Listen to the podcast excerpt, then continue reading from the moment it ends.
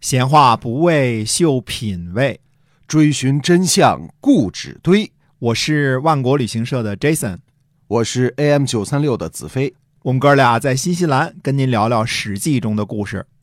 各位听友，大家好，欢迎收听由新西兰万国旅行社的 Jason 为您讲的《史记》中的故事啊。嗯，除了讲《史记》，我们还搞旅游是吧？嗯，是的。呃，旅游呢，大家要来新西兰旅游的话呢，南岛北岛都可以。那么，呃，您呢想找我们，总能找到我们的，对吧？啊，呃，无论是电话呢，网站呢，现在信息也都发达了，对吧？如果大家呃有兴趣来这个新西兰的话呢，希望您选择万国旅行社。嗯。很多人来问说来了之后可不可以找 Jason？可以啊，没问题啊。到新来了可以可以来啊。我们嗯有时间一起喝个茶，对吧？聊聊天儿。那你喜欢《史记》，我也是个历史爱好者，咱们可以嗯切磋切磋，交流交流啊。对，看看这个讲《史记》的 Jason 长什么样是吧？同时呢，您支援我们的这个工作啊，这个让我们参加我们旅行呢，我们非常的。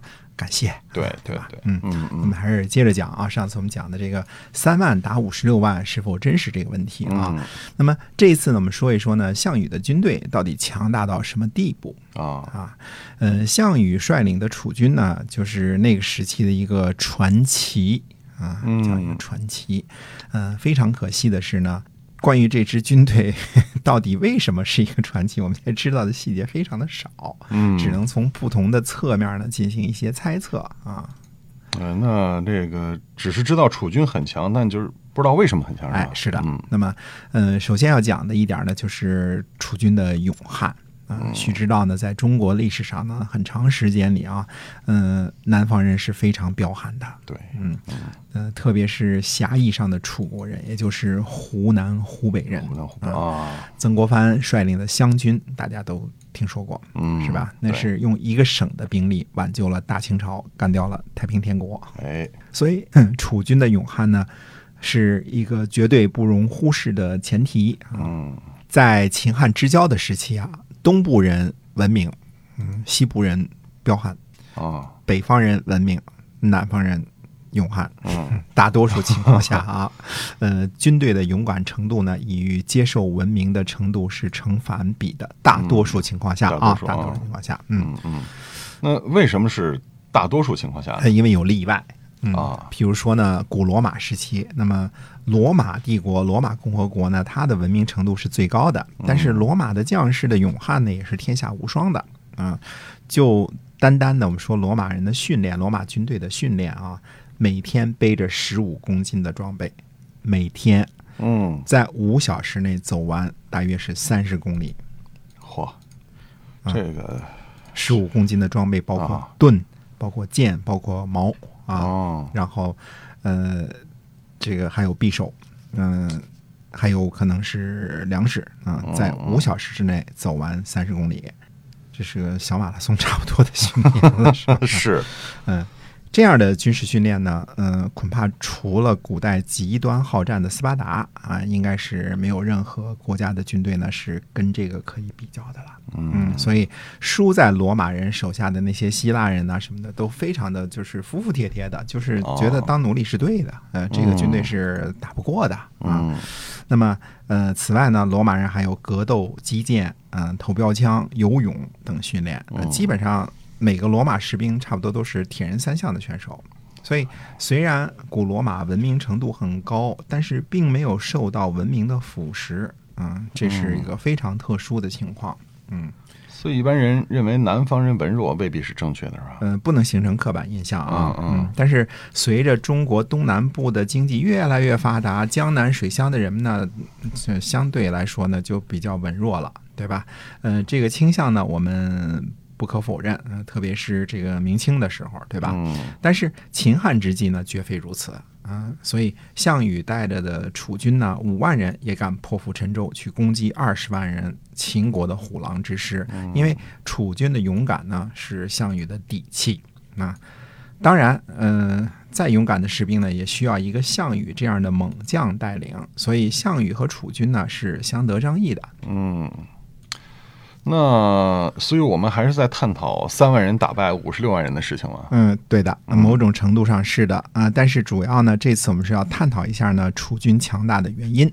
嗯，那除了勇敢之外，还有其他原因吗？那么第二个原因呢，我认为就是武器。嗯，秦始皇统一中国之后呢，没收了天下所有的兵器，也就是所有的金属啊，在咸阳铸造了金人十二，那就是为了防止呢任何形式的叛乱，就是把把枪都都给收缴了啊，嗯，枪啊刀啊是吧？嗯没想到呢，楚国人揭竿而起啊。嗯，陈胜也是楚国人啊，嗯 呃，没有金属武器呢，也照样造反。嗯、我们仔细观察呢，就不难发现，其实楚国呢是不缺乏金属的。嗯，以前我们说过啊，楚国的兴起跟金属冶炼呢有很大的关系。想想楚成王的时候，随便就可以送给郑国很多铜。嗯嗯，后来呢又后悔了，嘱咐郑国人不能用这些铜铸造武器，郑国人呢嗯就铸造了钟嘛，对吧？哎，嗯，真的。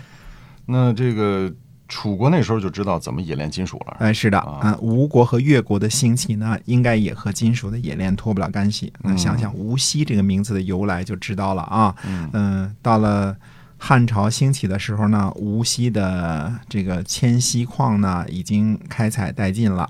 呃，金属锡呢是青铜的主要原料之一。再联想一下呢，今天的姑苏的虎丘啊，传说是吴王阖闾的铸剑池。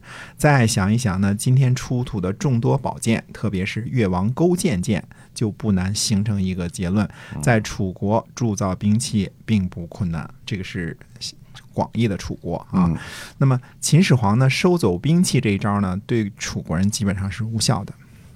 所以楚军即使是在破釜沉舟的时候，也是不缺乏武器的。哎，我认为是这样的啊，没有武器是打不赢仗的。嗯，再有呢，上次我们说了啊，项羽占领咸阳之后呢，萧何去把秦的档案馆里的书籍都给拿走了，对吧？嗯里边记录着秦大秦帝国所有的财政的详细数字、大数据，对吧？嗯那么。因为什么呢？大部分的楚军将领呢，没有萧何有见识。嗯嗯，如果项羽说萧何，你把书给我交出来，估计萧何也不敢不交，对吧？呃，但是秦朝的武库呢，那项羽是绝对会据为己有的，对吧？因为首先是贵金属嘛，那就等于钱嘛，对吧？那这就是呃，再一来呢，这些都是有用的兵器，嗯、合金也是财富嘛，对吧？嗯嗯，大家看韩剧看多了，秦这个韩剧里边说起金钱这个词儿的时候，我我听得非常清楚，这个词儿发音就是铜，哦，嗯，铜，铜，嗯，嗯对，嗯，钱是个大问题，嗯，嗯铜怎么怎么样，对吧？有钱没钱，铜怎么怎么样？嗯 你听听韩剧，虽然一句也听不懂，但是老听着“铜”这个词儿，就说吧就是钱的意思是吧？哎，可见古代韩语呢，就是在韩国呢，这个“铜”就是钱的代名词儿，嗯所以这个发音呢还一直保留在韩语当中啊。哎，所以这么说，这倒是啊，这铜是不能让别人拿走的。没错儿，哎，秦的这个武器库啊，呃，或者说叫武库啊，嗯这个肯定是用来武装楚军了。那我们还倒回来呢，说一下啊，这个越王勾践剑啊，这个越王勾践剑呢，很多人可能不熟悉啊，五十五厘米长，四点六厘米宽，剑柄长八点四厘米，重呢八百七十五克。我们观察大部分战国时期出土的楚国铸剑呢，大约都是五十到六十厘米的长度。与越王勾践剑一起出土的呢，还有一把剑就是六十厘米长。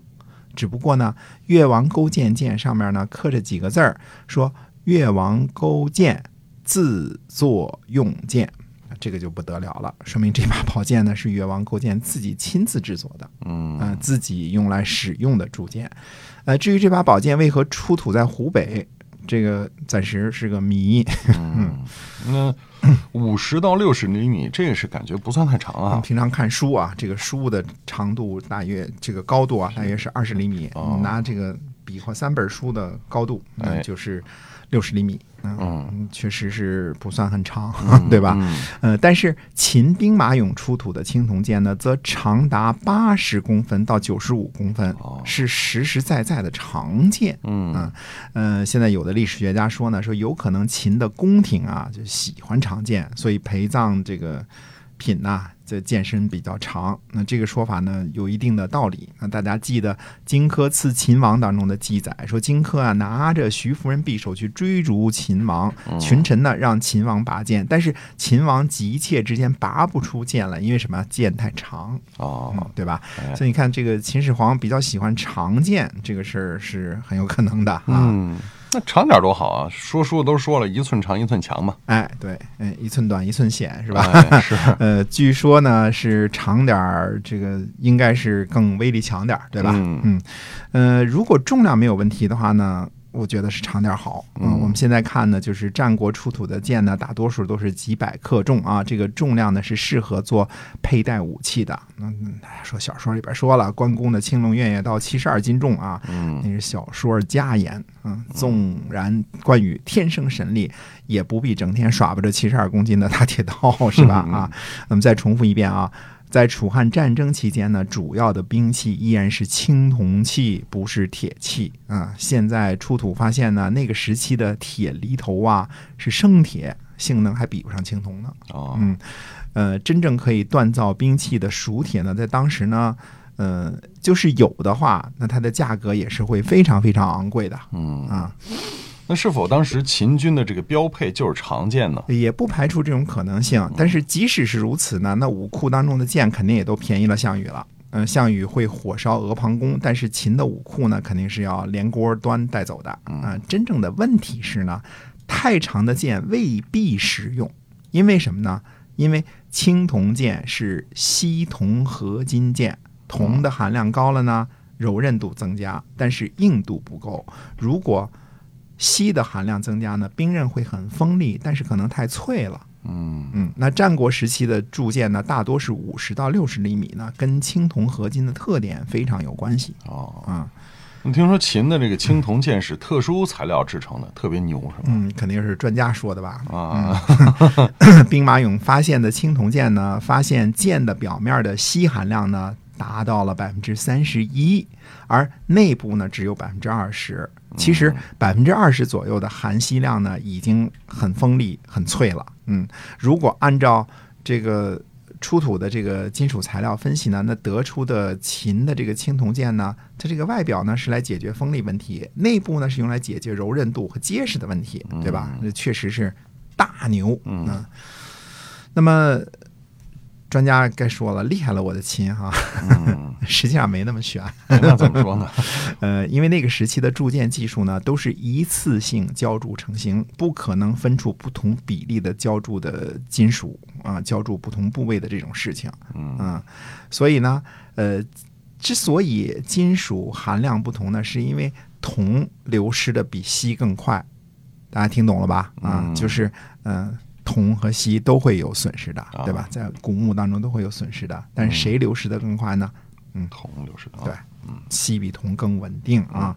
那还有一种说法呢，说的更神了，说秦剑表面呢经过检测呢，发现了一层铬。啊，就是金属铬，说这是一九三七年德国人才发现的防腐技术啊，厉害了我的亲，嗯对吧？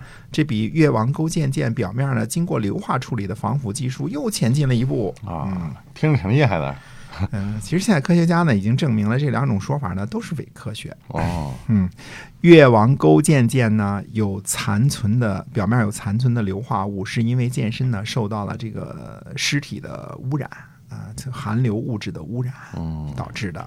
而且呢，这不是越王勾践剑保存完好的主要原因啊，主要是当地的土壤、气候啊和湿度、温度等问题啊。至于兵马俑发现的含铬的兵器呢，总量不超过十件儿，这对于这个秦兵马俑出土的上千件兵器来说呢，是很小的一个部分啊。嗯那么大部分呢是不含铬的，所以呢它不是一项普及技术。